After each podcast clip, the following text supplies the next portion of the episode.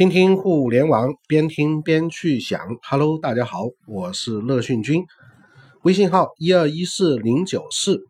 今天我们跟大家分享被马云称为中国电商黄埔军校的阿里铁军是如何锻造的。正好呢，乐讯君本人也是从事培训行业的，所以对这个话题啊也非常的关注。很多人并不知道，阿里集团大名等鼎鼎的彭雷、戴珊、蒋方、孙雨桐等人，其实都出自于同一支队伍。同样，很多人也不知道，成为刚家伟、吕广瑜、陈国煌、张强国内 O2O 战场的众多 COO 们，也出自于这支队伍。这支队伍叫阿里铁军，马云称其为中国电商的黄埔军校，成立于两千年。他帮助阿里巴巴走出最低的谷底，熬过了世纪之交的互联网寒冬，并为阿里和互联网江湖输送了众多的高管。阿里铁军到底是一支怎么样的队伍呢？它的成功有哪些关键之处？为何马云说没有滨江的体系就不可能有淘宝、支付宝，不可能有阿里云？二零零零年十月，马云召开了日后对阿里巴巴影响深刻的一次会议。被他称之为，他称之为阿里巴巴的遵义会议。遵义会议不但确定了中国供应商将成为阿里巴巴实现盈利的主打产品，而且确定了采用直销方式组建直属阿里巴巴公司的直销团队。中国供应商直销团队后来被称为阿里铁军或中共铁军。但是最早加入阿里铁军的人们并不是都了解，阿里巴巴当时正处在。建立以来第一次，也可以说是最重要的危机之中，阿里铁军在阿里巴巴的危机中诞生，也因应危机而来。阿里巴巴得以度过这次生死存亡的严冬，阿里铁军功不功不可没。也正因此，中国供应商销售团队能以阿里铁军之名，在阿里巴巴的历史簿上刻下了自己的浓墨重彩的一笔。阿里铁军到底是一支怎么样的队伍？如何帮助阿里巴巴度过创初创期生死存亡的严冬的呢？我们先来看，帮助客户成功是销售人员的使命的阿里铁军。两千年底，中国供应商开始招人，组建了一支三十人的直销团队，后来扩充到了八十人。阿里巴巴宣称，招募直销员的原则是企业文化第一，价值观第一，然后才是能力。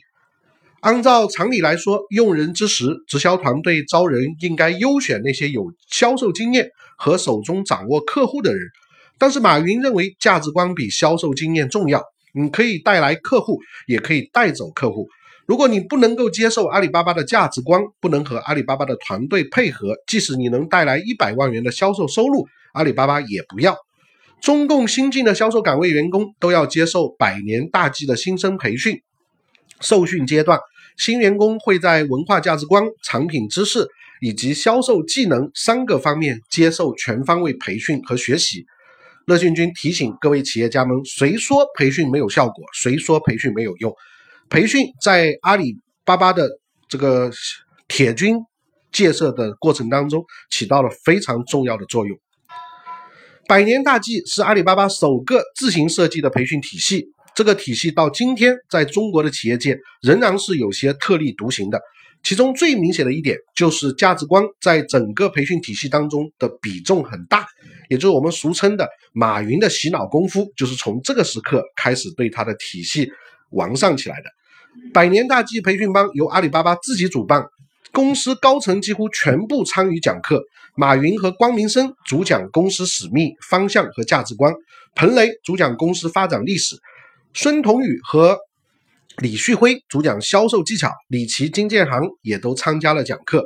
在阿里巴巴的销售培训课堂上，马云说：“我们要求销售人员出去的时候，不要盯着客户口袋里的五元钱，你们负责帮客户把口袋里的五元钱变成五十元钱，然后再从中拿出五元钱。”每一个销售人员都要接受这种培训。如果客户只有五元钱，你把钱拿来，他可能就完了。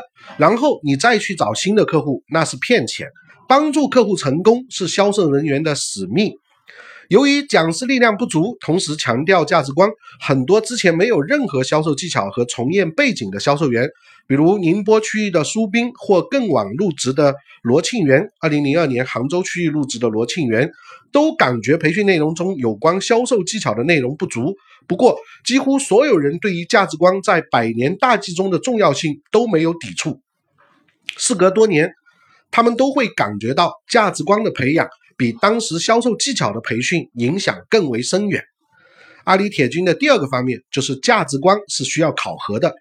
二零零一年，马云、光明生、彭雷、金建行、吴炯五个人一起聚在办公室提炼阿里巴巴最核心、最不能丢的东西——目标、使命和价值观。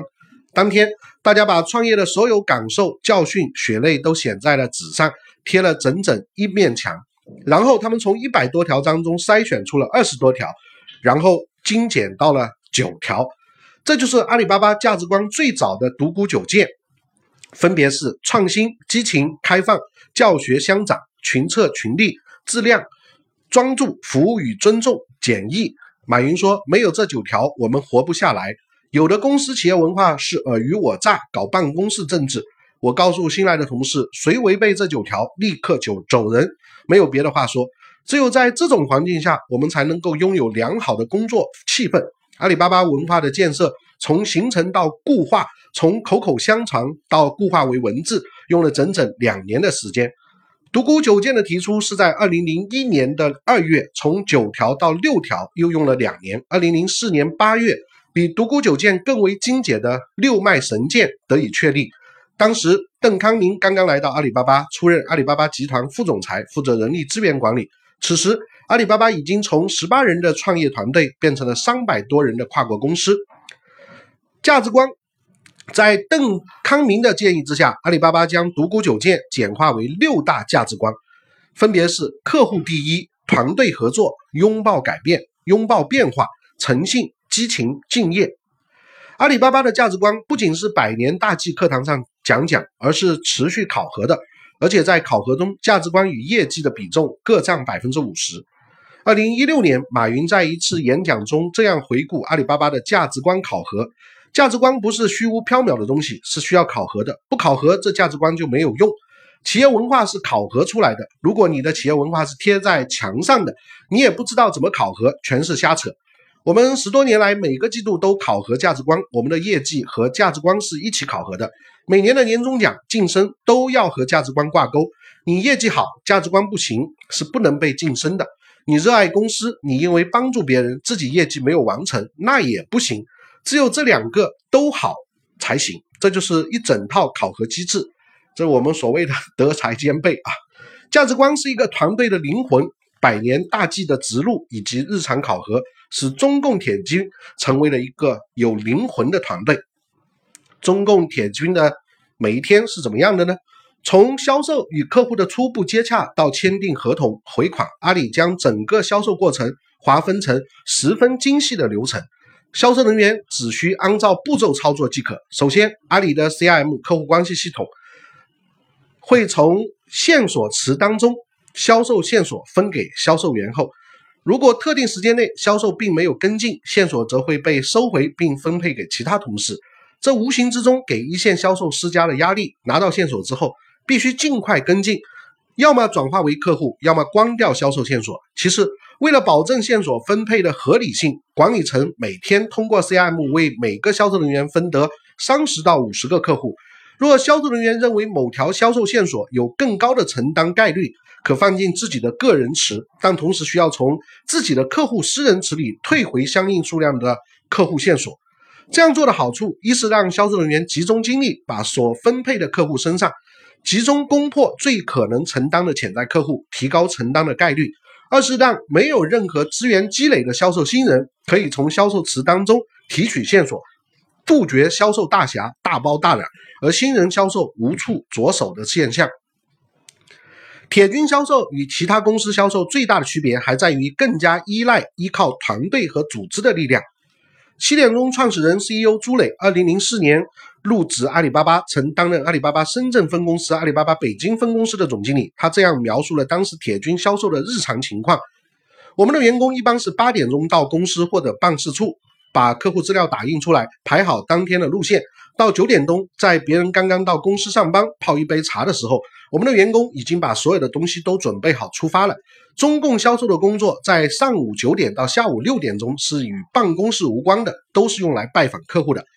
午饭期间，在城市市场还好，在一些偏远的市场，比如永康这样一些地方，有很多工厂企业就在田间，所以每个包里都背着矿泉水，带着面包，以防那儿没有吃饭的地儿。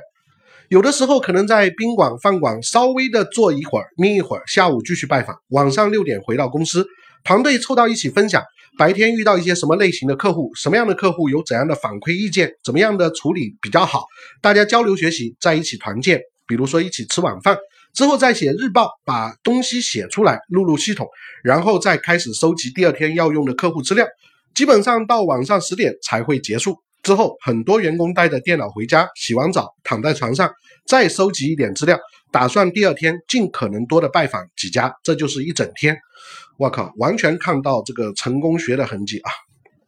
阿里巴巴独孤九剑里有教学相长和群策群力，六脉神剑里有客户第一、团队精神和诚信，所有这些都是销售团队的这个灵魂，和同事配合，讲究团队精神。老帮新，经验、资源分享，对同事坦诚，对客户诚信，这些已经成为了铁军的传统。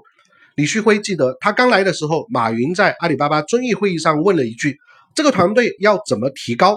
李旭辉回答说：“根本的一个问题是，团队要快速复制，就要建立分享机制。”当时很多人觉得这怎么可能？但后来证明，这种分享可以做到，而且一直传承了下来。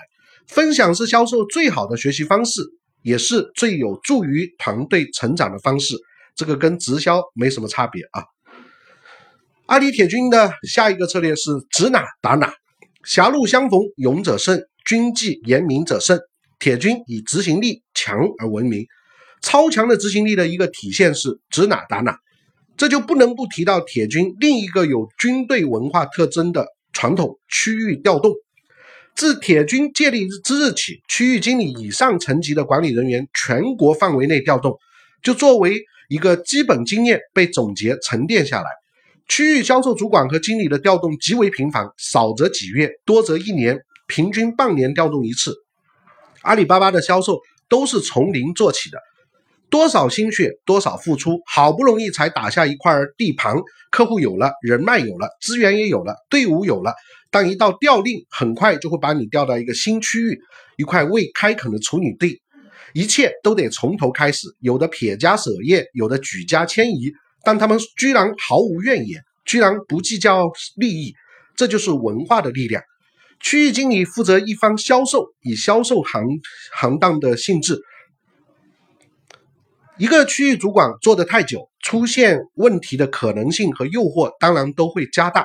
但对阿里巴巴来说，轮调制度更多的是为了培养和锻炼管理者，这个跟我们共产党有点像啊。中共强调提供给管理人员不同的工作应用场景，不断更换自己的工作地点。线下业务的特点就是没有标准化，每个城市、每个区块、人、商业环境和业务的形态本地化之后，都有很多不一样的地方。不断调动，其实是在不断磨练人的心智，因为调动的时候会突然从一个熟悉的环境调动到一个不熟悉的环境，那个时候面对的挑战就更多了。铁军中这样的例子不胜枚举，很多人都对这个事情记忆犹新。谢德忠二零零七年四月到武汉开发市场的时候，老婆已经怀孕四个多月，大儿子在八月五号在武汉出生。八月二十九日，谢德忠接接到公司电话。要把他调回福州处理一个重要事件。九月一日上岗，那个时候谢德忠妻子月子都没有做完，还躺在躺在床上。这么多年，每次调动，谢德忠都是一部车带着老婆和娃，所有家当就在车里面。谢德忠的大儿子在三个地方读的幼儿园，在江西读的小班，广西读了中班，在湖北读了大班。家人随军南征北战的日子非常辛苦，但谢德忠完全理解，这就是阿里一个非常重要的文化特色。今天很多公司的一个管理层调动，下面的人全部会换一遍，但今天去中共全国所有的团队，会发现团队的味道都是一样的。管理者的调动只会带来不同的管理风格，带来新经验、新方法，文化方面不需要更多的适应过程。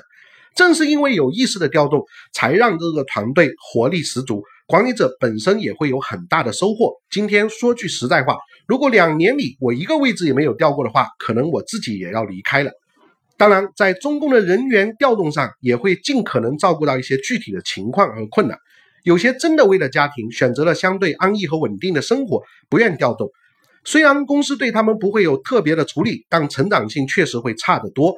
比如说，长期在宁波区域不动的苏兵就是如此。中共一贯的理念是给人提供舞台，包括在不同区域磨练提升的舞台。这种执行力并不是靠强压斩获的获得的。中共铁军的下一个特点是高压线，高压线是铁军文化的一个重要组成部分。可以说，没有高压线，就不可能有令行禁止的阿里铁军。据李旭辉回忆。高压线的最早提出大概是在二零零一年到二零零二年，也就是铁军刚刚开始创建，百年大计开始实施不久。这些具体的规定就是高压线。所谓高压线，也是一个形象的名称。简单说，不能触碰，触碰则死。触碰了高压线，可以是辞职，也可以是劝退、开除，但想继续留在铁军很难。对于高压线，李旭辉引入了一个一套理论，比如在铁军很知名的破窗理论。李旭辉把犯罪学上的破窗理论引申解释，就是发现细小的犯罪迹象，这个时候就要及时的制止，规定不行的就是不行，严格必须执行，不然就没有人遵守了。纽约警察局长整顿治安的时候，就是从逃犯、逃票犯开始抓取，在中共管理上要求从细小的违规开始去关注，该处罚的就处罚，细小的违规管理好了，大的事情就不会触犯了。不要等窗子破了，一旦有裂痕就要去弥补。另外一个理论是蟑螂理论，意思是当看到一只蟑螂的时候，要意识到这只蟑螂背后可能有一窝蟑螂，真实情况可能比表面所见的严重的多。在管理上，有些东西要追根究底的，不能光看表面，要看后面的源头是不是有更重大的问题。比如黑名单的发生，如果敏锐度够高，就可以避免蔓延，不会造成那么大范围的问题。一位前中共销售这样回忆自己如何因为触压高压线而离职的。当时是九月一日前一天晚上，刚刚开了九月份的启动大会，大家工作热情都很高。因为我老婆有了几个月的身孕，前一天我陪着她去医院检查，直到下午两三点钟。后来到了晚上，我看到大家都忙得不亦乐乎的输拜访记录，我心里想，今天只拜访了一家客户，真的不好交差啊，感觉给团队拖了后腿。突然间冒出一种侥幸的心理，在系统里找了几家客户，随便的数了一下，反正不一定查到我。当时就这么做了。九月十九日，区域经理找我谈话，说总部反映你这里拜访记录有问题。当天心里感觉天都要塌下来了。他当时的区域经理回忆，他突然。就跪到地上，然后请求我们说：“老大，能不能给我个机会？这种事情真的是我错了，这件事情真的是我错了，不应该这样子做。”我说：“你真的太傻了。”当时我和 HR 都在旁边，我们两个人都流出了眼泪。这位销售平时是一位特别老实听话的人，公司认同度很高，感情很深，执行力很强，他的同事们都觉得不可思议。这件事情会发生在他身上，他那个下午哭了很久，打击太大了。当事情已经无法挽回，他的妻子也在问阿里巴巴为什么这么做？毕竟是不是十恶不赦的事情，就不能够稍微通融一下吗？在中共早期，高压线比较简单，只有六七条，比如不能够虚假拜访，不能垫款，不能够考试作弊。随着业务复杂度的慢慢提升，高压线的规定也更多、更细、更加的这个周全，最多的时候达到了十七条。当制度条文不断积累、堆积、累加的时候，越来越具象化，管理者反而失去了他管理灵动性，很容易一味依赖制度去管理员工，自己的判断能力就会弱化。比如说，有些行为在品控部门看来是严重违反公司价值观要求的，但是业务管理者因为这种行为没有在制度中体现出来，没有写到这一条，这对这个员工就无从下手管理。而有些事情表面上看到符合高压线中对某一种行为的描述，但背后呢有很多客观的因素，应该根据实际情况做一些适当的调整。但这个时候管理层却不敢变通，以免破坏高压线的这个制度。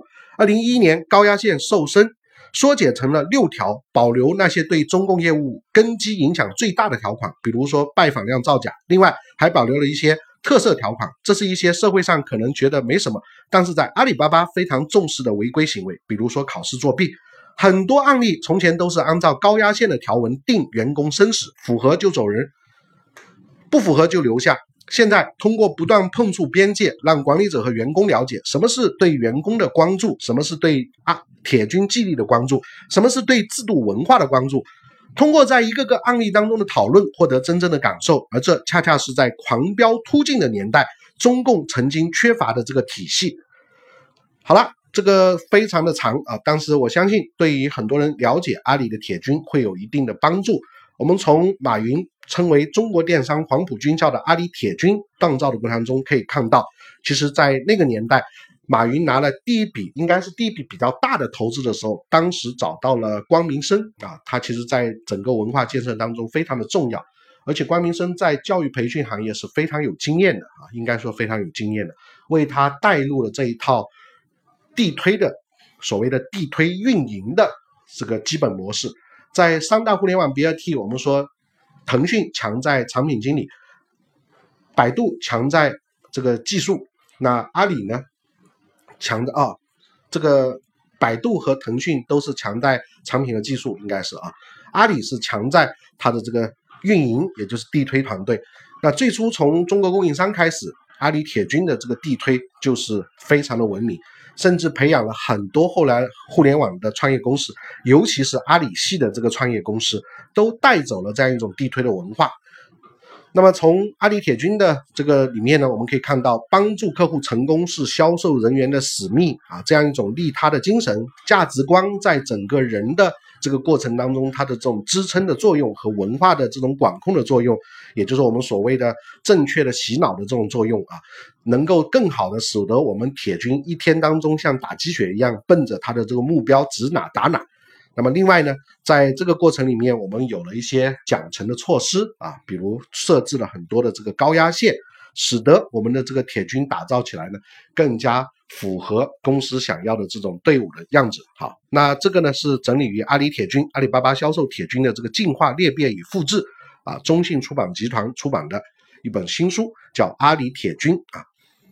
好了，今天我们就跟您分享到这个地方。听听互联网，边听边去想。如果喜欢互联网呢学习的伙伴，可以登录我们的视频网站一二三 K 一点 C N，继续关注有关于互联网方面学习的课程。